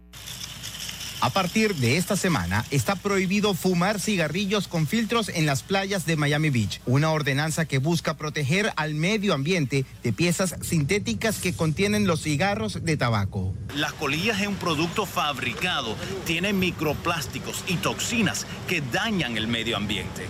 Visitantes de estas playas del sur de Florida se han mostrado a favor de la medida que cubrirá los más de 11 kilómetros de balnearios en el área. Sí, mientras camino veo filtros por todos lados. La gente tira su cigarrillo en la calle y en su mayoría los desagües de las ciudades desembocan en el océano. Así que es una gran idea. Porque hay que cuidar el planeta, hay que cuidar las playas, hay que tenerlas limpias, hay que tener educación, seas turista, extranjero, residente. Hay que mostrar respeto a nuestra tierra y a la gente que está a tu alrededor por eso. La violación de esta ordenanza acarrea la imposición de multas que van desde 100 hasta 500 dólares o incluso medidas más severas. Y si fuera lo necesario, un oficial siempre pudiera hacer un arresto si fuera necesario. Según la organización ambientalista Ocean Conservancy, solo en 2021 se retiraron más de 78 mil colillas de cigarrillos de las áreas costeras de todo el estado. Pero como que es un mal hábito eh, que terminan de fumar y avientan la bachicha de la colilla del cigarro. La ordenanza municipal que también abarca los parques públicos aún no registra infracciones. José Pernalete, Voz de América, Miami. Un grupo de legisladores conservadores estadounidenses votó el martes en contra de un compañero republicano, Kevin McCarthy, quien aspiraba a convertirse en el próximo presidente de la Cámara de Representantes de Estados Unidos. Fue la primera vez en 100 años que ni un republicano ni un demócrata ganaron la presidencia de la Cámara de Representantes en la primera ronda de votación para convertirse en el líder de la Cámara Baja que cuenta con 435 miembros. Colombia inicia el presente año con una decisión histórica tanto el gobierno como expertos aseguran que la verificación de la propuesta será indispensable. Nos informa Jair Díaz. Yo celebro que se esté poniendo fin a esa guerra. Siempre somos los más afectados. Con beneplácito, los colombianos recibieron el anuncio del presidente Gustavo Petro sobre el cese al fuego bilateral con la guerrilla del ELN, la segunda Marquetalia, el Estado Mayor Central, el Clan del Golfo y las autodefensas de la Sierra Nevada. El actual ministro de Defensa de Colombia, Iván Velázquez, asegura que mientras se mantenga el cese al fuego, la fuerza pública mantendrá la misma intensidad de seguridad para los colombianos. Jair Díaz, Voz de América. Cientos de peruanos participaron el martes en movilizaciones respaldadas por el gobierno denominadas Marchas por la Paz en diferentes ciudades del país, un día antes de que se retomen las protestas contra la presidenta Dina Boluarte.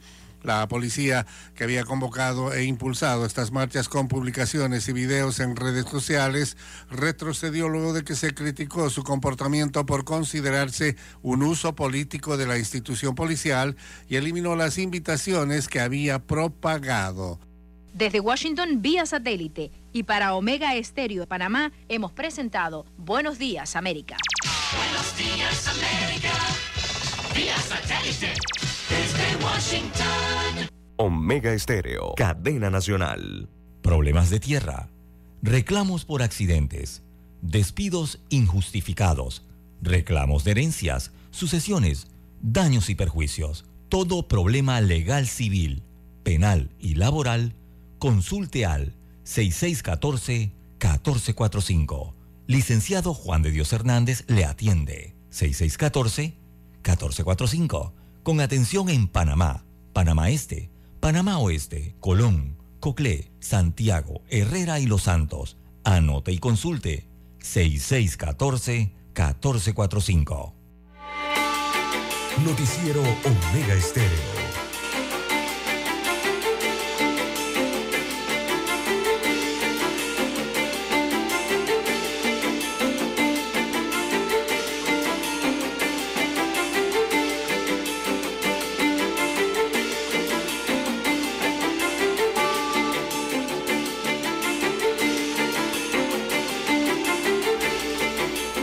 Señoras y señores, son las 7.3 minutos, están en sintonía de Omega Estéreo, cadena nacional. Bueno, don César, y atrapan a uno de los más buscados. Este sujeto estaba siendo buscado por delito de homicidio y se trata de Fabio Antonio Rodríguez, que tenía un alias como Rafi, uno de los más buscados por parte de la policía y personal ¿no? de la DJ por el delito de homicidio. Pues fue aprendido en la playita del casco antiguo por miembros del Servicio de Protección Institucional. Así lo informó el subcomisionado Jorge Bryan, ejecutivo de la octava zona policial. De acuerdo a las investigaciones que adelantan las autoridades judiciales, este sujeto se encuentra presuntamente vinculado a un hecho de homicidio ocurrido el 9 de julio del año pasado en el sector de Arnulfo Arias, en Cabra, corregimiento de Pacora. Tras su ubicación, este hombre será puesto a órdenes de la Fiscalía Metropolitana de Homicidio y Femicidio para los trámites legales correspondientes, entonces. Así que cae otro de los más buscados. Son las 7.05 minutos. Bien, las 7, 5 minutos, 7, 5 minutos eh, de la mañana en todo el territorio nacional. Bueno, se ahogó un turista, don César, en Gunayala. Gunayala, sí. Se ahogó un turista. Lamentablemente un turista se ahogó al mediodía de este martes en la isla Asudut Bibi, eso significa isla perro, ubicada en la comarca Gunayala. El turista que viajaba en un catamarán junto con otras personas decidieron bajar a la isla para disfrutar de un día de playa. El extranjero no sabía nadar, don César, según indicaron sus compañeros quienes intentaron auxiliarlo cuando se percataron de que algo no estaba bien, sin embargo no lograron rescatarlo. Murió. Al lugar se presentaron las autoridades que iniciaron la investigación por esta muerte por inmersión. Por el momento es poca la información que se ha logrado obtener, pero la nota dice que se ahogó este turista, este extranjero, y no sé, don César, qué hacía metido en el mar si no sabía nadar. Sí. Bueno, falta de precaución, don Juan de Dios, falta de precaución. A pesar de que ven las Así playas eh, cristalinas, con agua cristalina y poco profundas, eh, no, no hay que olvidar, don Juan de Dios, de que se trata del océano, se trata del mar.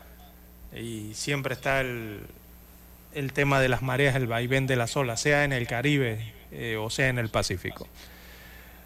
Bien, don Juan de Dios, hoy presentan la nueva cédula de identidad personal eh, en la República de Panamá. Así que hoy va a ser esa presentación. Eh, recordemos que en el año 2020 se hizo una licitación para lograr eh, 4.5 millones de cédulas, un precio de referencia por encima de los 8 millones de dólares. Eh, hoy se va a presentar ese nuevo modelo por parte de las autoridades del Tribunal Electoral. Eso llevó un estudio de factibilidad mediante un contrato, ¿no? Con la Fábrica Nacional de Monedas y Timbres, empresa del Estado español. Eh, este es el proyecto de cédula inteligente, ¿no? Con la incorporación de un chip o, o estos microprocesadores. Así que los nuevos componentes serán explicados el día de hoy. Eh, apuntan hacia el uso de las tarjetas de policarbonato, eh, personaliz- personalización con láser eh, y la introducción precisamente de estos chips, que serían dos chips los que tendría la nueva cédula de identidad personal panameña. Tendría un chip que sería uno visible en la cédula y otro chip que sería no visible. Así que ya estas tecnologías que va está abarcando la República de Panamá, don Juan de Dios, ya comenzarían a permitir el uso de la cédula eh, con estos chips para hacer eh, eh, transacciones, ¿verdad? Una de ellas podría ser, la más rápida que creo que podrían aplicar sería con la del transporte público, ya que los equipos eh, detectores tecnológicos o digitales del transporte público permiten eh, precisamente con este tipo de tecnologías hacer el pago del pasaje eh, sobre- en el metrobús o en el metro, ¿no? Así que creo que por allí arrancaría el uso de estos chips en la cédula para hacer estos pagos o utilizar el transporte público.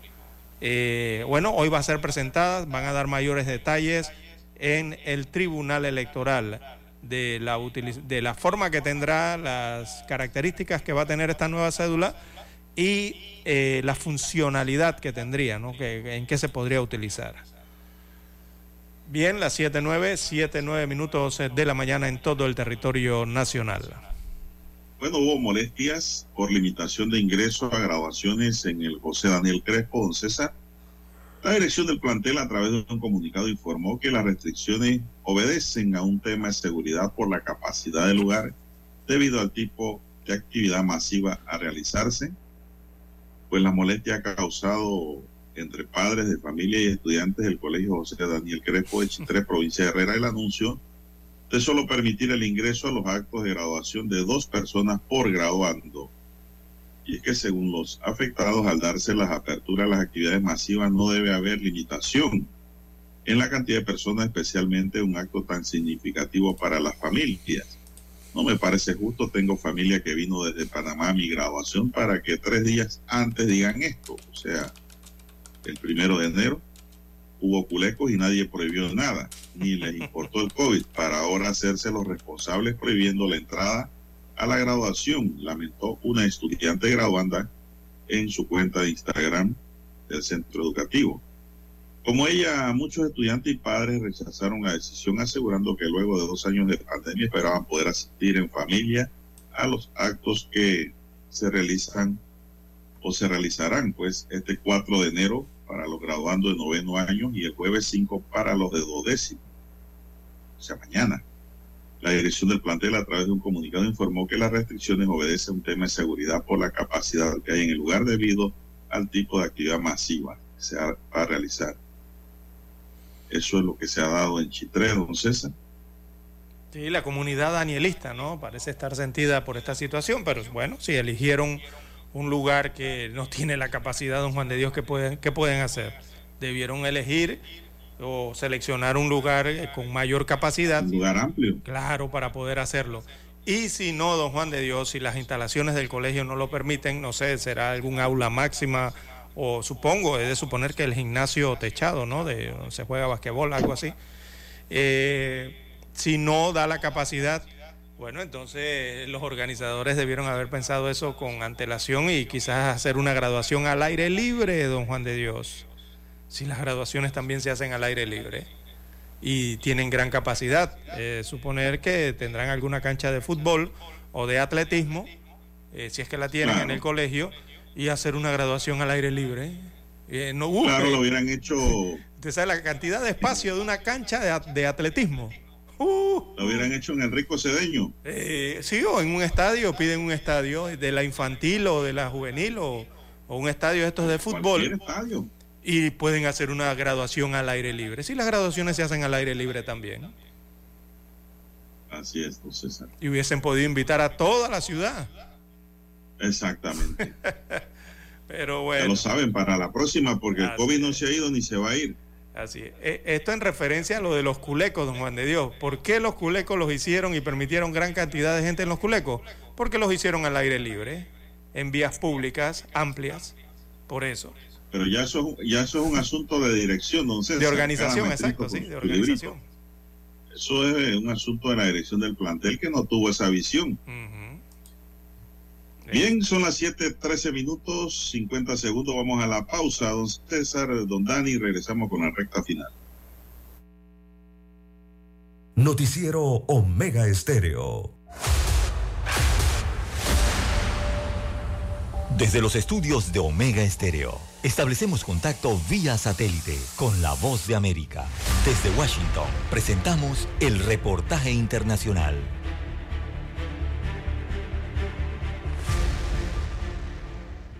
La guerra en Ucrania cumple 314 días desde que Rusia decidió iniciar la invasión militar y el gobierno de Volodymyr Zelensky reportó nuevos ataques con misiles contra infraestructura civil en todo el país. El alcalde de la capital, Vitaly Klitschko, informó que Rusia desplegó múltiples drones para atacar diversas partes del país y según aseguró decenas de ellos fueron derribados por las fuerzas de defensa aérea. En tanto, el presidente de Ucrania hizo referencia a estos recientes ataques. Nuevo año, nuevo día y nuevos resúmenes. 45 Shaheds fueron derribados en la primera noche del año. Agradezco a nuestras fuerzas aéreas, pilotos, guerreros antiaéreos, gratitud a la defensa aérea de nuestras fuerzas terrestres, En tanto, continúan las misiones diplomáticas y el mandatario Zelensky informó a través de sus redes sociales sobre una llamada telefónica con la presidenta de la Comisión Europea, Ursula von der Leyen, para garantizar el primer tramo de ayuda macrofinanciera correspondiente al mes de enero. Paralelamente, las fuerzas militares de Vladimir Putin reconocieron que 63 de sus soldados murieron en un ataque con misiles ucranianos en cuarteles temporales cerca de la localidad ucraniana de Donetsk, ahora ocupada por el ejército ruso. El ejército ucraniano sugirió que cientos de soldados habrían muerto. Sin embargo, desde el Ministerio de Defensa del Kremlin afirmaron que fueron 63 los militares rusos abatidos. Desde septiembre del año pasado, Rusia ha movilizado al menos a 300 mil soldados, a quienes se ha enviado al frente para reforzar su campaña militar en Ucrania. Sala de redacción, Voz de América. Escucharon vía satélite desde Washington el reportaje internacional. Noticiero Omega Estéreo.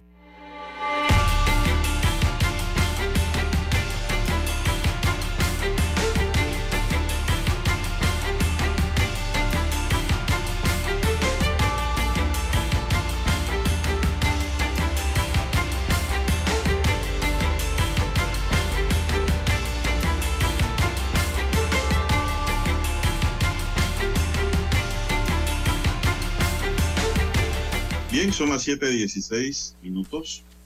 Cobre Panamá, la mina operada por la empresa Per Quantum, inmersa en negociaciones con el Ministerio de Comercio e Industria, envió una contrapropuesta al borrador del contrato que recibió de esa entidad, según conoció la estrella de Panamá, por fuentes vinculadas a las negociaciones. El periódico dice que las partes aún no han alcanzado un acuerdo capaz de reconciliar las posiciones en una serie de términos económicos en los que se marcarán o marcan las diferencias. Uno de los más relevantes es que la empresa respete lo acordado en enero de 2021 cuando se comprometió a pagar al Estado un monto mínimo garantizado de 375 millones de dólares. En diciembre 16, Firquanto publicó un comunicado para sus accionistas en el que anunciaba que su propuesta contemplaría pagos de 375 millones de dólares al año en concepto de impuestos y regalías, lo que parece contradecir su postura en la mesa de negociaciones considerando que es uno de los puntos que el gobierno exige a la empresa. La fuente añadió que la empresa pretende incorporar otros términos económicos y fiscales en sus propuestas y contrapropuestas que desvirtúan el monto mínimo garantizado y reducen su efecto, lo que al final se transformaría en un monto imperceptible para el Estado panameño. La estrategia de la minera que ha practicado durante un año parece ser la misma desde enero, contestar a las propuestas del gobierno con proyectos de contratos que objetan las condiciones presentadas por el MISI. En resumidas cuentas, no se ajusta a las condiciones planteadas en enero de 2021, indicó la fuente del Ministerio de Comercio, don César. Eh, sí, sí, si la ley que perfeccionó el contrato es inconstitucional, entonces, ¿qué podemos esperar, don Juan de Dios? Devienen que el contrato mm, pierde los requisitos estos que tienen que ver con validez, ¿no? Yo todavía me sigo preguntando cómo es que se demanda la ilegalidad de un contrato que, que ha perdido su vigencia, que es lo que vemos el tirijala que tiene la empresa minera con el Estado eh, de la República de Panamá, el Estado panameño en este caso. Eh, bueno, el presidente anunció que les envió el texto eh, final de contrato a la contraparte, ¿no? A, First Quantum y a Minera Panamá y su proyecto Cobre eh, Panamá. Eh, habrá que esperar que, que dicen en la, contraparte pero por lo menos el Estado me- eh, eh, entiendo que envió el contrato con los mismos parámetros que utilizaron para cuando se dio aquel anuncio de enero del año pasado de que habían logrado un acuerdo. Eh, hay que esperar eh, qué va a ocurrir, ¿no? Bueno, son las 7:19 minutos. ¿Qué más tenemos, don César?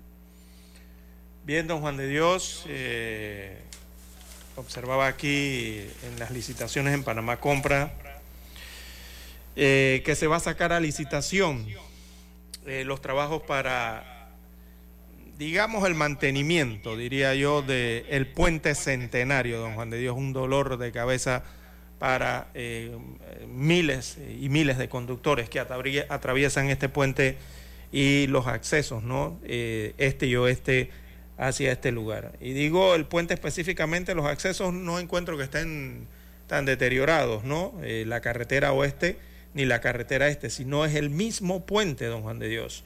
Anoche experimentaba esa situación. Veo que van a sacar eh, a licitación pública un contrato de mantenimiento eh, ya más a- entrado el año 2023 para finalmente darle algo de mantenimiento a este puente, don Juan de Dios, porque cuando se atraviesa por allí es fácil detectar eh, la, la falta de cuidados que se han tenido con este puente. Usted ve el paracaídas eh, del puente que ya no tiene ni siquiera malla. Estos días para Navidad atravesé eso de, de día, logré ver que la malla del ciclón en algunos lugares del puente ya ha desaparecido en lo que es la estructura del paracaídas, ¿no? Eh, si ocurre alguna situación allí con peatones o con vehículos, por una parte. Eh, por allí el MOB lo vi limpiando, los, los arbustos y parte de la hierba que había en el puente. Pero eso es muy cosmético, don Juan de Dios. Este puente lo que requiere es mantenimiento de verdad. Mire que las juntas de este puente están eh, muy deterioradas, están desniveladas. Allí se va a requerir un mantenimiento mayor porque los automóviles cuando ingresan a la carpeta de este puente, a la junta me refiero, donde arranca el puente, eh, sobre todo la que va hacia el, hacia el interior de la República, cuando uno viaja de Ciudad Capital hacia el interior, eh, oiga, es- es- eso tiene un nivel que está para destrozar neumáticos, dañar direcciones y rines, don Juan de Dios. Eh, eso es un, prácticamente un filo que uno se encuentra allí cuando ingresa al puente centenario. Es lamentable que esta situación de esta estructura tan importante de conexión o de interconexión provincial con la capital esté y se encuentre en estas eh, condiciones. Eh, así que la licitación habla de 5 millones de dólares para el mantenimiento, no se ha hecho, se está programando hacer eh, y esperemos que 5 millones sirvan porque si con lo que yo he visto, yo creo que van a necesitar más, don Juan de Dios, porque allí hay unas áreas de este puente y cercanas a los accesos que requieren ya no un mantenimiento eh, leve, requieren mantenimiento profundo de verdad y que son costosos. ¿ah? Bueno, esperemos cómo resulta esta licitación y si finalmente se logra hacer, porque al final eh, las empresas siempre se disputan estos temas importantes, ¿no? sobre todo de puentes millonarios como este. Eh, esperemos que pueda eh, cristalizarse para el bien de los ciudadanos después de tantos años que, bueno, no ha recibido mantenimiento este puente. Y a ver si se acuerdan del puente de las Américas, don Juan de Dios, que anoche cuando regresaba precisamente de lo que fui a hacer a Panamá Oeste, oiga, noté que en el lado izquierdo, casi central de, los carriles de ingreso hacia la ciudad capital, eh, hay unos enormes cuadros. Abrieron, no sé si es que le están dando mantenimiento, pero sí hay como unos, huecos casi hacia el carril central que divide eh, las vías de circulación en este puente y continúa la cantidad de baches, de don Juan de Dios, sin rehabilitarse sobre el puente de las Américas. Bueno, y hablando de puente, don César, mayo del 2024 es la nueva fecha anunciada para la culminación del puente intercambiador entre las provincias de Herrera y Los Santos, una obra paralizada desde hace varios años, ¿no, César? Y que pues no hay, la circunvalación. No haya afectado esa obra. La circunvalación. Una obra, sí, hombre, una obra que ha afectado a tanto los propios como visitantes de las dos provincias, ¿no, César?